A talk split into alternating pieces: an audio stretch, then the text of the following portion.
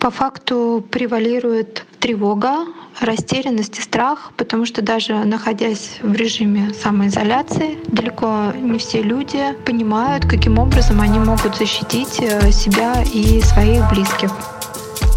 Всем привет! Вы слушаете короткий подкаст «Бумаги». Меня зовут Вика Взятышева. В последние месяцы каждый из нас получает огромное количество информации, которая связана с медициной. Но вместе с правдивыми новостями в интернете циркулируют фейки, слухи и абсурдные рекомендации. В этом выпуске мы поговорим с врачами о том, с какими вопросами к ним чаще всего обращаются пациенты и откуда берутся заблуждения по поводу нового коронавируса. Это партнерский выпуск, который мы записали вместе с подкастом о доказательной медицине без шапки и врачами клиники «Скандинавия». Сейчас Скандинавия, как и другие медучреждения, учреждение ограничило плановый прием. Но в полном объеме продолжает работать роддом, а еще специалисты начали принимать экстренных хирургических и онкологических пациентов по ОМС. Кроме того, клиника запустила телемедицинские консультации. Все желающие могут задать врачам вопросы онлайн, в том числе и о пандемии COVID-19. Семейный врач Евгений Александров говорит, что сейчас около 80% консультаций он проводит дистанционно. При этом, по его словам, коронавирус действительно часто становится темой разговоров с пациентами. Как мы сейчас работаем? Работаем сложно, сложно, потому что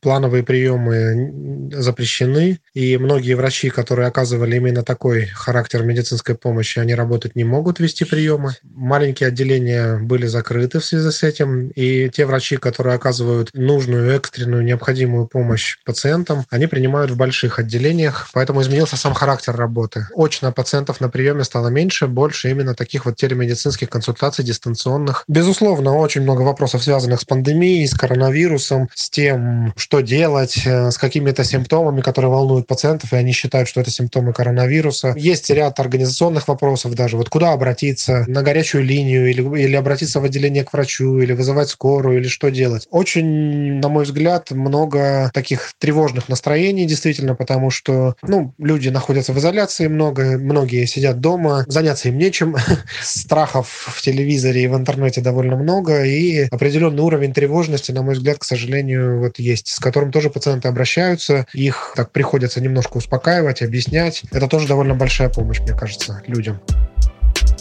Телемедицинские консультации проводят разные врачи, в том числе психологи, неврологи, дерматологи, терапевты. К ним могут обратиться и люди из других городов и регионов, у которых сейчас нет возможности получить высококвалифицированную помощь. Отдельно в Скандинавии также действует горячая линия по COVID-19, где можно проконсультироваться по поводу новой коронавирусной инфекции. Юлия Вострикова – оператор этой линии и специалист по лечебной физкультуре. Она рассказывает, что порой среди клиентов встречается искаженное представление о пандемии. Одни чрезмерно напуганы происходящим, а другие, наоборот, не придают этому особого особого значения. Горячая линия по ковид клиники Скандинавия была образована сразу же после того, как начали поступать тревожные вести, связанные с новой инфекцией. Линия создана в первую очередь для информационной поддержки пациентов клиники и сотрудников бизнес-партнеров, входящих в холдинг, но также доступна и для всех желающих. Основная масса вопросов связана с различными аспектами обследования на коронавирусную инфекцию. Какие анализы, где и как можно сдавать, как выполнить компьютерную томографию легких, какие сроки готовности ответов и так далее. Также обращаются люди с симптомами ОРВИ за советом, как правильнее поступить, чтобы при обращении за помощью отсутствовал риск инфицирования. Ложное представление пандемии среди пациентов можно разделить на две группы. С одной стороны, это чрезмерная драматизация ситуации, в крайнем варианте типа «мы все заболеем и умрем», с другой — убеждение, что все это надувательство, излишняя шумиха в СМИ без достаточного повода. И то, и другое убеждение являются вредными, так так как ведут к неправильным действиям и повышают уровень опасности и для самого человека, и для его окружения. В частности, за счет демонстративного пренебрежения средствами защиты от инфекции или наоборот, нагнетания паники и провоцирования психологического срыва. Самым правильным является трезвое взвешенное отношение.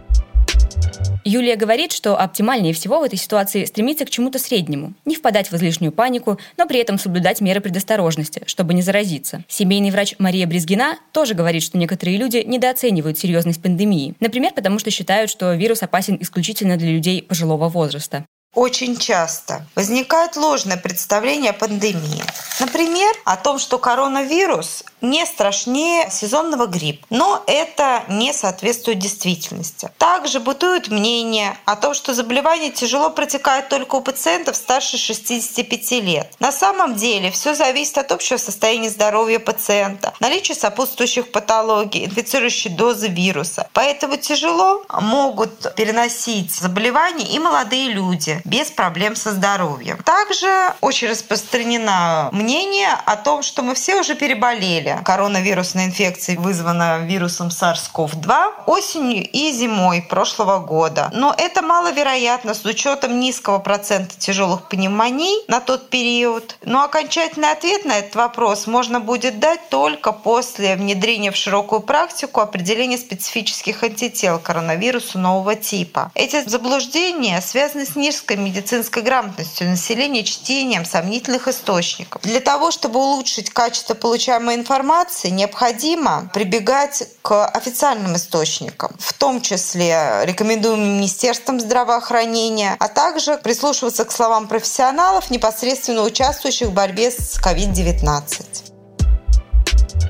Если вы интересуетесь доказательной медициной и хотите узнать, как ответственно относиться к своему здоровью, слушайте подкаст «Без шапки». В нем врачи, пациенты и ученые обсуждают самые разные темы – роды, диабет, аутизм, общение с врачами и другие. Кстати, там отвечают и на вопросы, связанные с пандемией. Например, что ученые знают о коронавирусе и как уберечь психическое здоровье в самоизоляции. Подробнее об этом ведущая подкаста «Без шапки» Полина Полищук. Привет!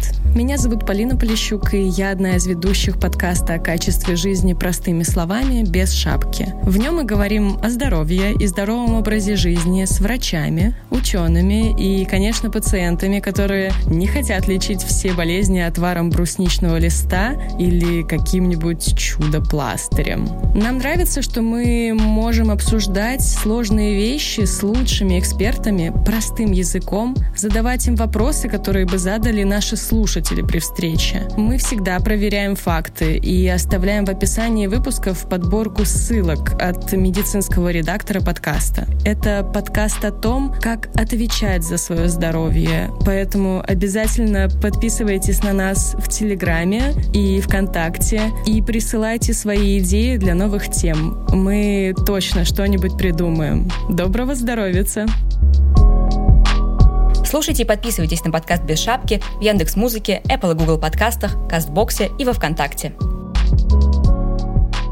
Иногда заблуждения могут приводить к тому, что человек не соблюдает меры предосторожности или делает это неправильно. Семейный врач Галина Киселева говорит, что чаще всего ошибки совершают на улице и в общественных местах. Например, люди трогают лицо грязными руками или кашляют, не прикрыв при этом рот. Одна из самых распространенных вещей, которые люди, выходя на улицу, делают неправильно для собственной защиты, это прикосновение к окружающим предметам, а затем к лицу в процессе длительного ношения масок и перчаток. Лучший способ защитить себя и окружающих — это соблюдение правил гигиены рук и респираторной гигиены. По возможности следует держаться от окружающих на расстоянии не менее одного метра. А при кашле и чихании необходимо прикрывать рот и нос гибом локтя или салфеткой. Салфетку после использования необходимо незамедлительно выбросить и вымыть руки с мылом. Семейный врач Мария Плешакова, которая также проводит телемедицинские консультации, считает, что заблуждения о коронавирусе связаны в том числе с большим количеством противоречивой информации, а еще со страхом за свое здоровье. Наверное, в условиях нынешней работы СМИ сложно найти человека, который не был бы информирован. Но по факту превалирует тревога, растерянность и страх, потому что даже находясь в режиме самоизоляции, далеко не все люди понимают, каким образом они могут защитить э, себя и своих близких. Другими словами, можно, наверное, сказать, что обычному человеку достаточно сложно оценить и масштабы происходящего, меры, которые принимаются и правительством, и медицинскими работниками, и, собственно, свою степень ответственности за течение происходящих процессов. С чем чаще всего связаны заблуждения относительно пандемии? Наверное, с огромным количеством информации, которая на данный момент льется на людей со всех сторон. Не вся она является проверенной, противоречивой, иногда даже бывает. Собственно говоря, для этого и ради этого в том числе были созданы и наши телемедицинские консультации, чтобы человек мог обратиться непосредственно к врачу за той информацией, которая будет достоверной,